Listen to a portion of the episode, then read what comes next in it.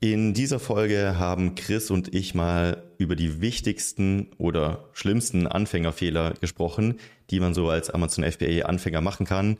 Ähm, wir haben das Ganze so in vier Blöcke unterteilt, die wir schrittweise durchgegangen sind. Da sind Fehler dabei, die ich selbst zum Beispiel auch gemacht habe und schmerzlich gelernt habe und die wir auch natürlich immer wieder so in unserer Community sehen bei den Mitgliedern und bei unseren Starterprogramm-Teilnehmern. Und dementsprechend ist das, glaube ich, eine wichtige Folge für alle, die erst mit Amazon FBA anfangen und so ein bisschen gerade da mittendrin stecken, um zu schauen, was man eben nicht machen sollte. Davon lernt ja meistens am besten. Und dementsprechend wünsche ich euch viel Spaß bei der Folge. Ich hoffe, ihr könnt was mitnehmen. Herzlich willkommen zu AMZ Hackers Bestseller Show, dem etwas anderen Podcast zum Thema Amazon FBA und E-Commerce. Es erwarten dich spannende Themen aus unserem Unternehmeralltag und interessanten Interviewgästen. Let's go! Ja, Freunde, willkommen zu einer neuen Folge der AMC Hackers Bestseller Show. Heute mal wieder Philosophiestunde mit Chris. Moin. Wie geht's dir, Chris?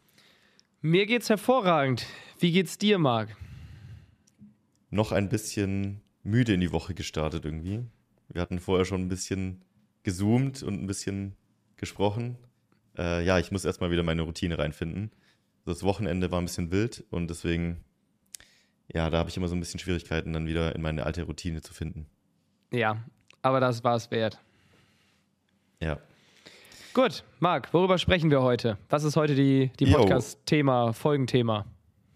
Die Idee ist, mal so ein paar Themen aufzugreifen, was sind denn die Top-Anfängerfehler, die viele machen, die ich auch nachvollziehen kann, weil ich sie auch gemacht habe teilweise und die wir öfters mal auch bei unseren Community-Mitgliedern sehen und versuchen das natürlich dann zu besprechen und dafür zu sorgen, dass es nicht passiert. Ähm, und ich habe das mal in vier Blöcke unterteilt und ich würde sagen, wir gehen einfach mal so stückchenweise durch. Vielleicht hast du auch noch ein paar Ideen, was du so äh, aus deiner Brille siehst. Und ja. dann würde ich sagen, ja, gehen wir einfach entspannt durch. Vielleicht noch ganz kurz, bevor wir jetzt äh, in den Content starten, eine kleine Ankündigung. Und zwar, ähm, wenn dieser Podcast online geht am Montag, dann findet am darauffolgenden Mittwoch, also jetzt in zwei Tagen, für uns in neun Tagen findet ein Live-Webinar statt, was wir veranstalten. Das heißt, äh, für alle, die jetzt zuhören, in diesem Webinar wird es um das Thema Produktrecherche gehen. Wir wollen gerne einmal vorstellen, wie bei uns im äh, Starterprogramm die Produktrecherche abläuft. Wir haben dann nämlich so ein äh, Vier-Phasen-System, wie man quasi aus ganz, ganz vielen Produktideen dann am Ende die sozusagen Gewinnerideen herausfiltert nach ganz vielen Kriterien. Und klar, am Ende ist es ein Filter, es kommt oben viel rein Unten bleibt dann wenig übrig und das sind dann Produkte mit Potenzial. Und wir zeigen auch eine Methode, wie man überhaupt mal Produkte auf Amazon findet die man dann anschließend in, diesen, äh, in dieses Trichterverfahren hereinwirft. Wer Bock auf das Ganze hat, also das ist für Anfänger, das Webinar ist für Anfänger, welche noch kein Produkt auf Amazon live haben und lernen möchten, wie man das erste Produkt findet. Ähm, wenn ihr euch anmelden möchtet, auf www.amc-hackers.de slash Webinar, also W-E-B-I-N-A-R, könnt ihr euch anmelden. Das ist kostenlos. Das wird am Mittwoch um 18 Uhr via Zoom stattfinden. Ähm, am Anfang wird es ein kleiner Vortrag sein, wo wir quasi den Prozess zeigen der Produktrecherche und dann auch das Ganze live einmal machen und durchgehen. Und hinterher gibt es dann eine entspannte QA-Session. Das Ganze wird äh, Marc machen, zusammen mit Malte. Malte ist unser Headcoach vom Starterprogramm. Ich werde auch dabei sein, also vom Team werden wir da sein, aber die beiden werden quasi den Vortrag halten. Das heißt, ähm, wenn du diesen Podcast hörst und Bock hast, mal unsere Produktrecherche-Methodik kennenzulernen, ja, dann guck gerne mal im Webinar vorbei. Ist kostenlos. Wir freuen dich da zu sehen. Ja, ich freue mich drauf. Könnt auch gerne Fragen mitbringen. Können wir am Ende noch eine kleine Fragerunde machen. Genau, wird cool. Okay, Marc, leg los. Deine vier Blöcke. Überrasch mich mal. Okay. Ich habe mal mich kurz vorher hingesetzt und überlegt und dann dachte ich so, was ist denn das wirklich aller, allererste, was man falsch machen kann? Und dazu muss man ja erstmal überlegen, okay, wie komme ich denn auf das Thema? Und meistens ist ja so, entweder man sieht ein random YouTube-Thema oder so zum Thema Amazon FBA oder man gibt proaktiv ein, wie kann ich online Geld verdienen? Oder man hat jemanden, den man kennt, der sich mit dem Thema beschäftigt oder selbst verkauft. Und dann ist ja oft so, also mir ging es am Anfang so, dass ich halt ultra viel Content konsumiert habe. Also wirklich jeden Podcast, den ich gesehen habe, jedes YouTube-Video, jeden Blogartikel, damals noch waren so Blogs recht beliebt, als ich angefangen habe. Und ich glaube, viele verheddern sich so ein bisschen in diesem Prozess, das Wissen aufzubauen, in das Thema reinzufinden. Ähm, ist schon öfter vorgekommen, dass ich mal mit Anfängern gesprochen habe, die ein Produkt machen wollten, aber noch keins rausgebracht haben, also die noch in der Produktrecherche drin sind. Und dann habe ich öfter mal gefragt, ja, wie lange suchst du denn schon? Weil viele haben auch dann falsche Vorstellungen, dass es, dass man in zwei Wochen ein Produkt findet oder so. Aber da war es dann oft so, dass sie sagen, ja, ich beschäftige mich jetzt schon so ein, zwei Jahre mit dem Thema und äh, habe mich aber noch nicht entschieden. Und ich glaube, das ist so der erste Fehler, den man machen kann, dass man Ewigkeiten sich mit dem Thema beschäftigt, aber niemals die Entscheidung trifft, ähm, jetzt entscheide ich mich für das Produkt und jetzt fange ich an. Und das ist ja vielleicht auch genau das Thema, ähm, dass man vielleicht den richtigen Prozess braucht, um die Produkte zu filtern. Weil wenn du halt 100 Produkte zur Auswahl hast, dann kannst du dich natürlich nicht entscheiden. Also du brauchst ja irgendwie diesen Trichterfunnel, den wir dann auch im Webinar zum Beispiel vorstellen. Aber das ist auf jeden Fall ein Thema. Ich glaube, man muss sich irgendwann mal sagen, okay, jetzt habe ich genug mit dem Thema mich beschäftigt, jetzt wird es mal Zeit umzusetzen. Ähm, versuch mal den Fehler nochmal in einem Satz zu sagen. Also ist der Fehler, ähm, sich für ein Thema zu entscheiden? Sich also nicht trauen anzufangen, würde ich sagen. Also anzufangen heißt für mich, die Produktauswahl final zu treffen. Ah, okay, also doch, du bist schon so weit, dass du, du hast 100 Produktideen, es sind nur noch fünf übrig und du redest von der Entscheidung, jetzt ein Produkt mal wirklich zu machen, oder? Ja, also es gibt vielleicht verschiedene Grade. Die einen sind die, die, die schauen einfach die Videos, weil so Netflix in schön ist und dann äh, haben sie aber noch nie Produkte gesucht. Und es gibt die anderen, die trotzdem schon Produkte suchen, aber sich niemals für eins entscheiden. Also ich glaube, das sind so die zwei Ausprägungen davon, was, die ich so sehe. Was glaubst du, wie kommt das, dass man sich am Ende nicht für ein Produkt entscheidet? Hm, also entweder die Unsicherheit, ob es das richtige Produkt ist, oder vielleicht auch einfach, ich meine, es ist ja auch nicht so easy. Also ich erinnere mich an meine erste große Bestellung, einfach mal ein paar tausend Euro nach China zu überweisen, wenn du keine Ahnung hast, wo das Geld hingeht und du das noch nie gemacht hast und du unsicher bist. Und vielleicht ist es auch dann ein großer Betrag für dich, den du angespart hast. Ich glaube, das ist schon eine große Hürde, äh, das zu machen. Und ich glaube, da hängt es oft. Ja. Was würdest du sagen, wie, wie löst man das auf? Also wie komme ich dahin, dass ich sage, okay, jetzt habe ich echt genug gesucht, jetzt sollte ich mal anfangen. Ja, das ist, oh, ich glaube, das Thema ist ein bisschen deeper, als man denkt, weil ich glaube, da sind, da können viele mentale Blockaden drin sein, da können Ängste drin sein. Es ist halt, am Ende des Tages ist es ja schon so, dass wenn du jetzt ein gewisses Startkapital hast und du investierst das in dein erstes Produkt und dann geht es schief, dann ist es natürlich ärgerlich, weil dann ist das Startkapital weg. Gleichzeitig am Ende des Tages, ja, man kann ein schlechtes Produkt sourcen und dann ein äh, finanziell, ja, finanzieller Schaden erleiden. Das klingt jetzt so schlimm. Es können mal 2.000, 3.000 Euro sozusagen sich nicht rentiert haben. Man kann am Ende es immer zum Einkaufspreis nochmal loswerden als Sonderposten. Das heißt, ein bisschen Return kriegt man immer. Mhm. Aber das Wichtigste ist halt. Du lernst ja auf jeden Fall was dabei. Also das auf jeden Fall. Ja, das Problem ist nur, was man halt nicht möchte, ist, sich einzugestehen, okay, meine ersten 3000 Euro sind in Sand gegangen, ich investiere jetzt nochmal 3000 Euro, weil plötzlich sind 6000. Aber eigentlich ist es ja so, dass wenn du die ersten 3000 Euro zum Beispiel in ein Produkt investierst, was hinterher sich nicht so rentiert, wie du denkst, du verkaufst es ab oder gibst es zum, also wenn du es wirklich zu Sonderposten weggeben musst, dann ist schon ganz viel falsch gelaufen. Eigentlich ist es umso schlimmer, dann nicht weiterzumachen, weil du hast gerade 3000 Euro in dich, dein Wissen und deine Erfahrung investiert und baust jetzt nicht darauf auf. Also das ist ja so, als würdest du 3000 Euro bezahlen für ein, ähm, für ein Studium, wo du lernst zu entwickeln. Dein erstes Programm hat einen Fehler und dann sagst du, ja, aber jetzt will ich nicht weiterentwickeln. Also, ja, ich verstehe es schon. Am Ende des Tages, wenn man startet, ist es nicht leicht. Und dadurch, dass wir halt im E-Com-Business sind, ähm, hat man halt dieses Kapital, was man ansparen muss. Aber ich muss jetzt halt gerade an, an Vincent und Simon denken, falls ihr den Podcast jetzt hört. Grüße an euch. Oder ich glaube, die waren sogar, waren die letzt da? Oder ist das schon ein Ticken her jetzt? Ich glaube, es ist ein Ticken her, dass sie im Podcast waren. Die waren auf jeden Fall schon mal da. Ja. Genau. Die haben ja ihre coole, bisschen, coole ja. Story, dass sie ihr erstes Geld in so Emoji-Plüschküken investiert haben, die halt niemand gekauft hat. So, und die haben halt ihr komplettes Startkapital versenkt, haben halt dann gelernt, okay, das so wie wir es machen, funktioniert es überhaupt nicht. Ähm, und haben sich dann halt gesagt, okay, jetzt wissen wir, was nicht funktioniert, jetzt sparen wir nochmal und versuchen es nochmal. Und die gehören jetzt zu den erfolgreichsten Sellern überhaupt, haben einen Exit hinter sich und ja, haben es halt am Ende des Tages durchgezogen. Ich muss überlegen, jetzt ist es halt eine lustige Story, das zu erzählen mit Plüschküken. Aber gleichzeitig, ich glaube, in dem Moment, wo sie es gemacht haben, haben die sich auch ein bisschen dafür, ja, geschämt ist das falsche Wort, aber es war ihnen auch ein bisschen peinlich, so nach dem Motto, dass andere sagen, ihr habt jetzt echt ein paar tausend Euro in Plüschküken aus China investiert und jetzt wundert ihr euch, dass das keiner kauft. Ja, es ist halt, jetzt ist es eine witzige Story. Ich glaube, damals fanden die das gar nicht witzig. Hm. Aber sie haben halt dann gesagt, okay, ja, das war jetzt nicht so der goldene Move, aber beim nächsten Mal machen wir es halt besser.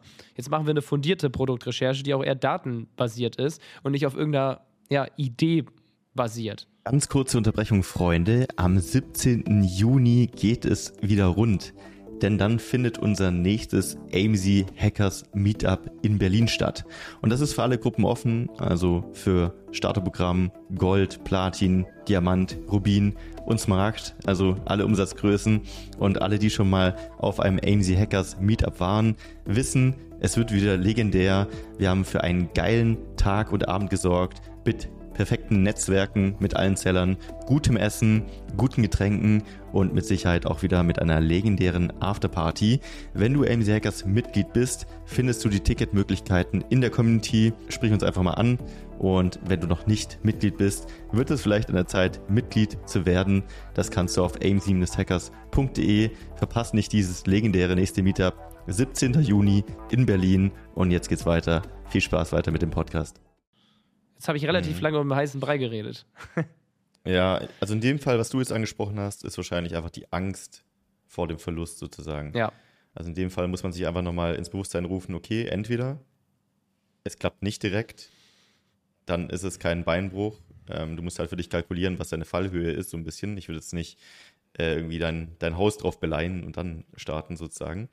Ähm, und im anderen Fall entweder klappt's oder du hast halt was gelernt und kannst dann weitermachen.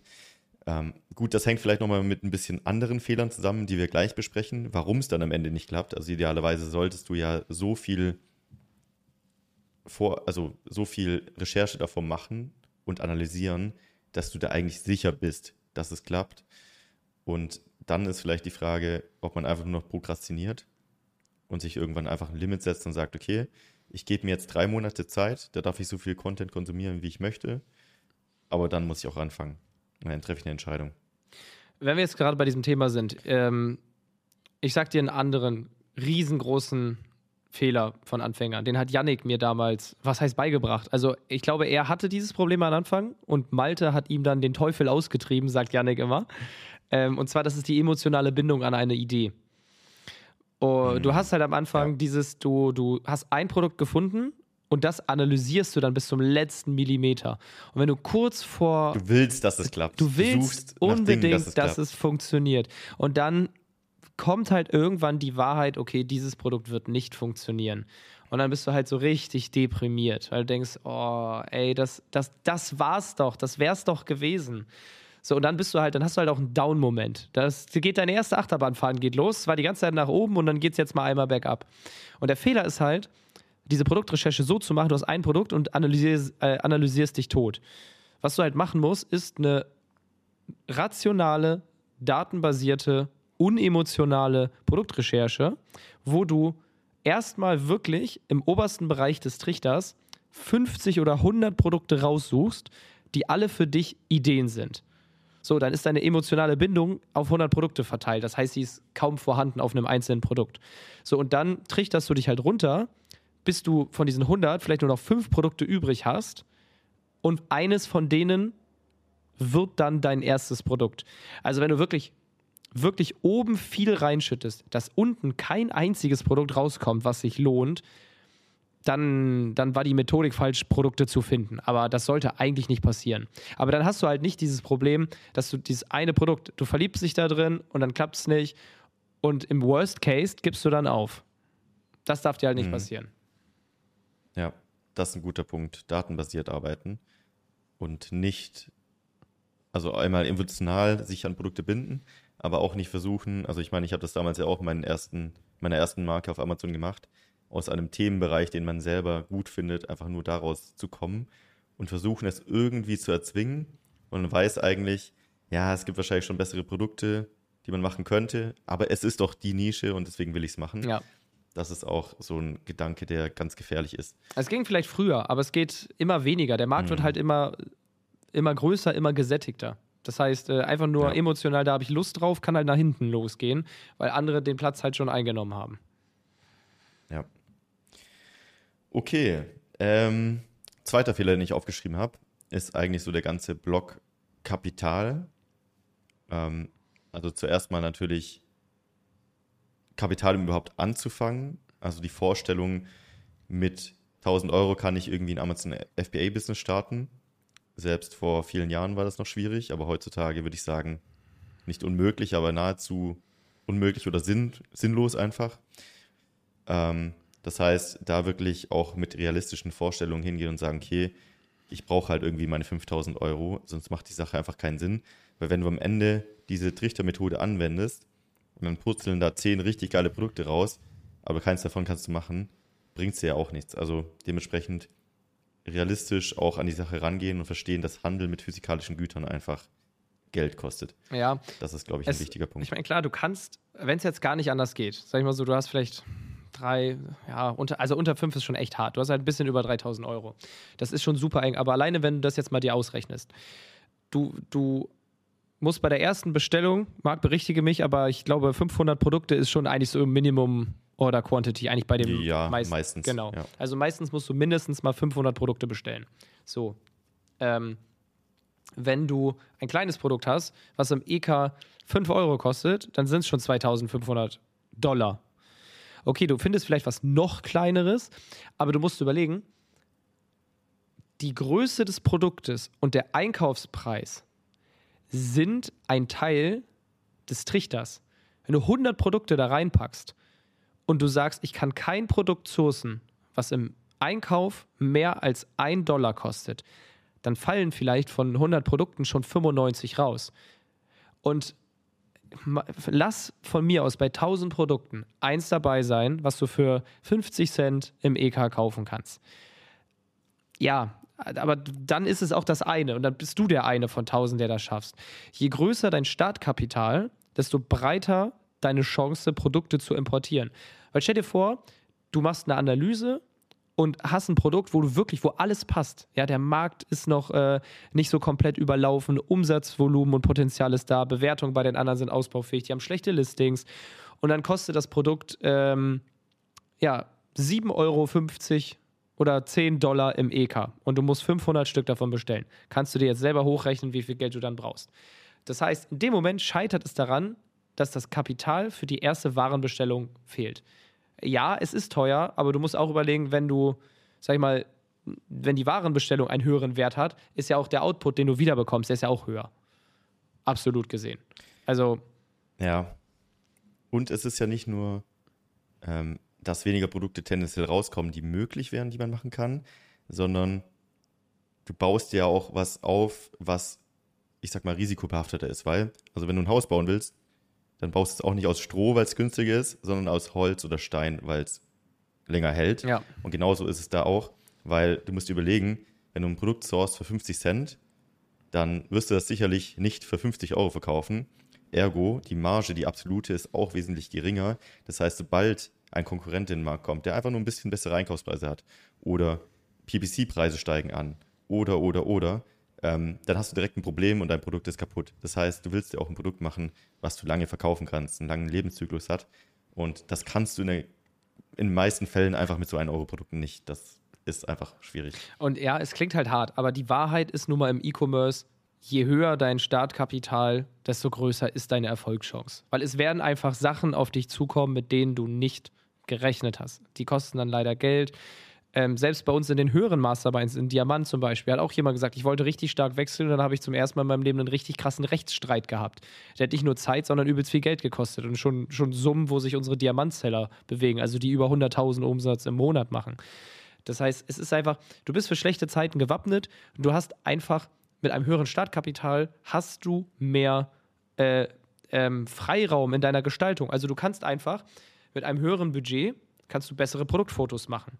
Du kannst theoretisch teurere Produkte einkaufen, was andere vielleicht nicht machen können. Wenn du jetzt im Elektrobereich bist oder du möchtest ein Elektroprodukt rausbringen, dann brauchst du ein CE-Zertifikat. So, das kostet auch nochmal ordentlich. Das heißt, für andere ist es eine Eintrittsbarriere, aber gleichzeitig kann es für dich ein Vorteil sein, wenn du dir dieses Zertifikat leisten kannst.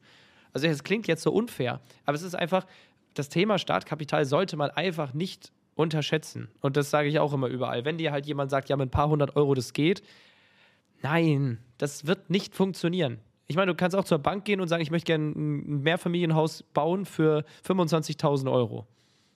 Nein, das, du kannst dir nicht mehr die Materialien leisten. Dann hast du ein Haus ohne Fenster oder ohne, ja, aus Stroh halt.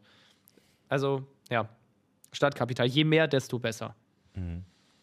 Ein wichtiger Hinweis vielleicht noch dazu, wenn du auch nach günstigen Produkten suchst, ich meine, ein großer Punkt von erfolgreichen Amazon FBA-Produkten ist ja inzwischen die Produktentwicklung und auch da muss Geld reinfließen.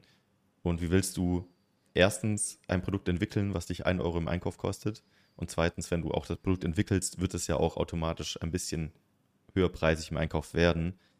Dann ist es sowieso, sowieso schwierig. Also ja, ich glaube, wir können das Thema noch sehr lange äh, diskutieren, aber ja. die Quintessenz davon ist einfach, mach es einfach einmal richtig, dann hast du die bessere Chance. Absolut.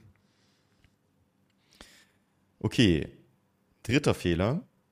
Ähm, ich meine, wir sind da natürlich auch ein bisschen voreingenommen, unserer Position wegen, aber das richtige Wissen zu haben, bevor man anfängt, ist, glaube ich, auch sehr wichtig. Also, wenn du halt es ist halt trotzdem Onlinehandel. Also du hast psychologische Elemente, du musst Marketing können, du musst wissen, äh, wo du wen anfragen musst für Produkte, wie man das alles macht. Amazon FBA ist ja gefühlt Zehnkampf mit Steuern, Import, äh, Produktentwicklung, ja. Bilder, Vermarktung, PPC, Cashflow-Zyklen, Controlling etc.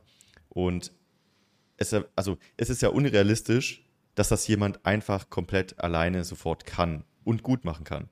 Und de dementsprechend ist es, glaube ich, einfach super wichtig, wenn ich mich jetzt irgendwie, ich bin richtig schlecht im Fußball, ich habe bloß ein bisschen, so als Kind ein bisschen gespielt, aber wenn ich jetzt Fußball lernen wollen würde, würde ich auch nicht sagen, äh, ich bringe mir das jetzt alles selber im Garten bei, anstatt in einen Verein zu gehen, wo ein Coach sagt, schieß mal lieber irgendwie so als so. Und ich glaube, das ist ein wichtiger Punkt, den man auf jeden Fall bedenken sollte. Ich sage nicht, dass es unmöglich ist, alleine das alles auf die Kette zu bekommen. Das haben ja viele von uns, das habe ich damals mehr oder weniger auch. Ich habe halt freien Content konsumiert, aber die Leute wollen auch nicht wissen, wie viel Geld ich schon in den Sand gesetzt habe damals in Produkte. Äh, dementsprechend, ja, macht schon Sinn irgendwie. Ähm, das soll jetzt auch nicht irgendwie pitchy rüberkommen oder so, dass wir sagen, äh, ja, müsst auf jeden Fall irgendwie bei uns ein Coaching buchen oder so. Ähm, aber in irgendeiner Form von, von Wissen musst du dich einfach glaube ich, begleiten lassen. Sonst ist es halt heutzutage im Markt echt schwierig. Ja, such dir einfach jemanden, der dir, der dir helfen kann, der ein bisschen weiter ist. Wenn du jetzt überhaupt kein Umfeld hast, ja, dann kann man über bezahlte Trainingsprogramme, über Communities gehen. Natürlich, das ist unser Geschäftsmodell am Ende des Tages. Aber es kann auch funktionieren, wenn du die richtigen Freunde hast. Ja, wenn du mit den richtigen Leuten abhängst und da ist jemand, der verkauft schon aktiv, dann kannst du dem Fragen stellen, die für dich kriegsentscheidend sind. Also es ist einfach nur wichtig, dass du irgendjemanden hast, der dir Tipps gibt. Weil alleine ja. rausfinden ist halt härter, dauert länger und kostet mehr Geld. Egal, ob du es in einem bezahlten Trainingsprogramm machst oder ob du einfach die richtigen Leute auf irgendeinem Event kennenlernst, dich mit denen connectest, die Nummern austauscht und halt fragst, ey, würdest du mir mal einen kleinen Tipp geben? Es hilft einfach. Ja. Ich glaube, die meisten Seller sind da sehr bereit, ähm, jemandem zu helfen und ein paar Fragen zu antworten ja. oder mal über ein Produkt drüber zu schauen oder so. Ähm, ich glaube, da ist Netzwerken wieder einfach sehr wichtig und einfach ein bisschen Leute proaktiv anzusprechen. Ja, definitiv. Okay. Ähm, vierter Block, den ich noch habe, ist ein, ein wichtiger, äh, der mir auch immer schwer gefallen ist. Oh. Was glaubst du, Chris? Ganz kurze Unterbrechung, Freunde. Du weißt es wahrscheinlich schon, aber es gibt nur eine richtig wichtige Sache, die du brauchst, um ein erfolgreiches Amazon FBA-Business aufzubauen. Und das ist das Produkt.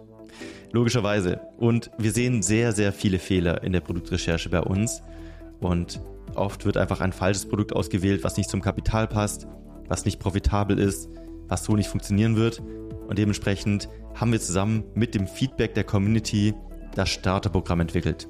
Das Starterprogramm ist unser Konzept, wo wir dich wirklich, wenn du möchtest, von der Gewerbeanmeldung bis hin zum Launch deines ersten Produktes begleiten. Das heißt, wir treffen gemeinsam wichtige Entscheidungen, schauen wirklich eins zu eins dir über die Schulter bei der Produktrecherche, schauen, dass dein Produkt Sinn macht, dass es profitabel ist, dass du an alles gedacht hast, du kannst alle deine Fragen klären und wir begleiten dich einfach durch wirklich langjährige, erfahrene Coaches bis hin zu deinem ersten Amazon FBA Produkt. Und wenn dich das interessiert, und du einen Platz im Starterprogramm haben möchtest, dann schau doch gerne mal auf aim-hackers.de vorbei. Da haben wir die Bewerbung aktuell offen für das Starterprogramm.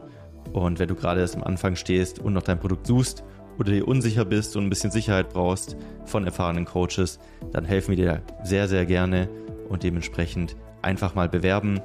Und ich hoffe, wir sehen uns dann im Starterprogramm. Und jetzt viel Spaß weiter beim Podcast. Aber kenne deine Zahlen. ja, das, äh, das, könnte man da auch noch irgendwo mit aufnehmen. Berechne deine Marge. Das, ja. Das ist vielleicht, ja, das ist nicht unbedingt Wissen, das gehört vielleicht eher so in Richtung mhm. Disziplin.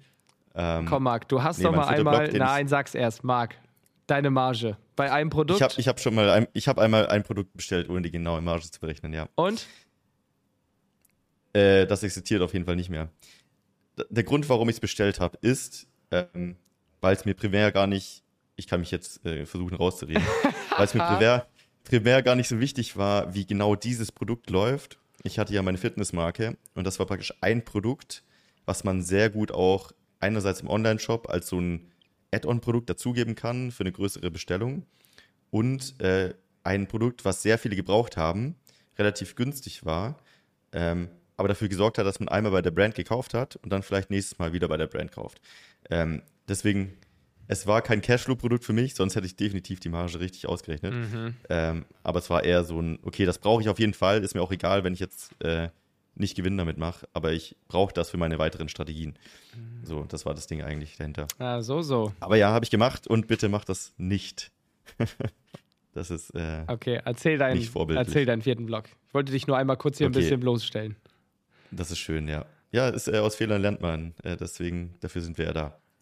Ähm, der vierte Block ist Geduld. Oh. Und ich glaube, das zieht sich einmal komplett durch. Also du kannst fehlende Geduld haben in der Produktsuche. Man denkt, äh, ja gut, Produktsuche, Produktrecherche, das mache ich zwei Wochen und dann sind die Leute frustriert, wenn sie nach zwei Wochen noch kein Produkt gefunden haben. Das geht weiter über die Produktentwicklung und ich kenne das. Du hast mit Herstellern geschrieben, du hast Samples angefordert, die liegen bei dir zu Hause und denkst doch, das kann doch nicht sein, dass ich jetzt schon wieder einen neuen Hersteller suchen muss. Ist mir jetzt auch egal, ich bestelle jetzt einfach das. Äh, solche fehlende Geduld ist tödlich. Mhm. Ähm, dementsprechend auch in der Produktentwicklung einfach. Und wenn es zwei, drei Monate länger dauert oder sechs Monate oder ein Jahr, am Ende willst du doch lieber irgendwann online sein mit dem Produkt, was funktioniert, als sofort online sein mit dem Produkt, was nicht funktioniert. Ist ja einfach Quatsch. Und am Ende geht es genauso weiter im Launch. Das heißt, äh, auch da braucht man Geduld, bis sich das Ganze amortisiert, bis man den Preis langsam hochschrauben kann, bis man wirklich Gewinn macht. Ähm, reinvestieren, auch wenn das zweite Produkt kommen soll, dann vielleicht nicht direkt äh, 3K auszahlen und in Urlaub fahren, sondern lieber überlegen, will ich vielleicht das nächste Produkt einfach machen und mein Business festigen. Ich glaube, das Thema Geduld, das zieht sich einfach komplett durch und ist super, super wichtig. Oh, dem kann ich eigentlich nichts hinzufügen. Ja. Also, stimmt. Ich, ja, die Frage ist natürlich immer so, also auch hier musst du vielleicht irgendwann halt einen Absprung schaffen. Also, dass dieser schmale Spalt zwischen, ich muss mir die Zeit nehmen für die Produktrecherche aber ich muss auch irgendwann eine Entscheidung treffen. Das ist ja genau dieses Ding, dass viele vielleicht sich denken, ah, jetzt habe ich zwar 100 Produkte analysiert, aber vielleicht sollte ich nochmal 100 analysieren. Auch dieses Next Best Thing und FOMO-Thema, das ist gar nicht so easy. Ähm, aber theoretisch, wenn du dir einmal sicher bist, dass ein Produkt funktioniert, wenn du es analysiert hast, kannst du die Entscheidung eigentlich treffen. Ja, du musst halt festlegen. Aber du musst genug Geduld was, haben, es zu machen. Du musst halt festlegen, was muss gegeben sein, damit die Entscheidung fällt. Auch das, dann musst du gar keine Entscheidung fallen. Wenn von 100 Kriterien 97 eintreffen, dann mache ich dieses Produkt. Wozu noch eins finden, was auch einen Score von 97 hat? Ja, du kannst natürlich nochmal zehn Jahre suchen, bis du eins hast von Score von 98 von 100. Aber die Person, die vor zehn Jahren den 97er rausgebracht hat, hat jetzt zehn Produkte. Mhm. Das ist ein guter Punkt. Du hast ja vorher gemeint, es geht darum, nicht emotionale, rationale Entscheidungen zu treffen auf Datenbasis. Ja. Das heißt, du brauchst eigentlich bloß die Geduld, so lange weiterzumachen, bis diese Daten stimmen. Und dann kannst du die Entscheidung treffen. Ja, das ist das so? Keine Ahnung, wenn du von den Lottozahlen fünf weißt, dann gibst du den Schein doch auch ab. Wartest doch nicht, bis du irgendwann sechs weißt. Macht doch gar keinen Sinn. Mhm. Ich meine, klar, vielleicht fehlt dann irgendwann die Angst, aber dann äh, hol dir die Sicherheit ja. bei jemandem, der nochmal drüber guckt und sagt, ja, das stimmt alles, jetzt macht es. Also das mhm. ist hier dieses Commitment-Thema. Manche können es halt von alleine, wenn du es nicht kannst, hol dir jemanden, der, den, der dir den Arsch tritt. Ich habe das damals auch gemacht. Als ich mein erstes Coaching gemacht habe, das war, eigentlich war das nur jemand, der mir die ganze Zeit sagt, jetzt hör mal auf rumzuheulen und jetzt mach mal endlich. Und dann irgendwann entwickelst du auch die Fähigkeit, das alleine zu machen. Aber am Anfang brauchst du halt jemanden, der es dir sagt. Ob du es mhm. hören willst oder nicht. Ja, ich glaube auch, dass man, also alles, was man macht, so im Business-Umfeld, ist jedenfalls meine Erfahrung, dauert immer länger, als man denkt. Also ich weiß nicht, ob ich schon mal einmal einen Plan aufgestellt habe, der Projektmanagement-mäßig genauso gelaufen ist, dass das genau da rauskam. Also ich glaube, man braucht einfach die Geduld und muss auch mit den realistischen Erwartungen hingehen. Die Neujahrskonvention. Ja. Wir saßen halt ja, buchstäblich an Silvester noch dran. Ähm, ja, so ist halt. Aber es ist bei allem so. Das stimmt. Hast du noch einen Fehler? Nee, das waren so eigentlich die Hauptblöcke, die mir eingefallen sind. Also ich bin mir sicher, da, da finden sich immer noch ein paar Sachen. Aber ich glaube, wenn man diese Grundprinzipien mal kennt und mit denen arbeitet, ich glaube, dann kann man schon das meiste okay. hinbekommen. Ich habe noch einen, ja doch, man kann es Fehler nennen. Grundsätzlich unterschätze niemals die Produktrecherche. Das Herz deines Unternehmens ist dein Produkt. Und je besser dein Produkt ist, desto leichter wird alles zukünftige in deinem Unternehmen. Weil wenn du ein Produkt hast, was eine unfassbare Qualität hat, was du richtig gut ausgearbeitet hast, bis ins kleinste Detail, dann wirst du von alleine Fünf-Sterne-Bewertungen bekommen und brauchst keine sketchy Tricks, damit dir irgendjemand fünf Sterne gibt. Die kommen nämlich von alleine.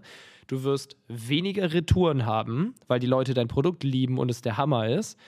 Die Leute werden dein Produkt weiterempfehlen. Das heißt, du bräuchtest theoretisch weniger Marketing. Also du machst trotzdem genauso viel Marketing, aber du hast noch diesen Boost durch Empfehlungen. Und alles wird leichter durch ein gutes Produkt. Alles. Deswegen, du darfst nichts weniger investieren als in deine Produktrecherche und in die Ausarbeitung der Benefits, der Features, der USPs deines Produktes. Das ist das Herz deines Unternehmens. Das ist so, wenn du es nicht ja. tust, ist es ein Riesenfehler. Wenn du die Zeit investierst und deinen kompletten Fokus auf die Produkte legst und da richtig gut drin wirst, dann kannst du gar nicht nicht erfolgreich bringen. Äh, werden, nicht bringen.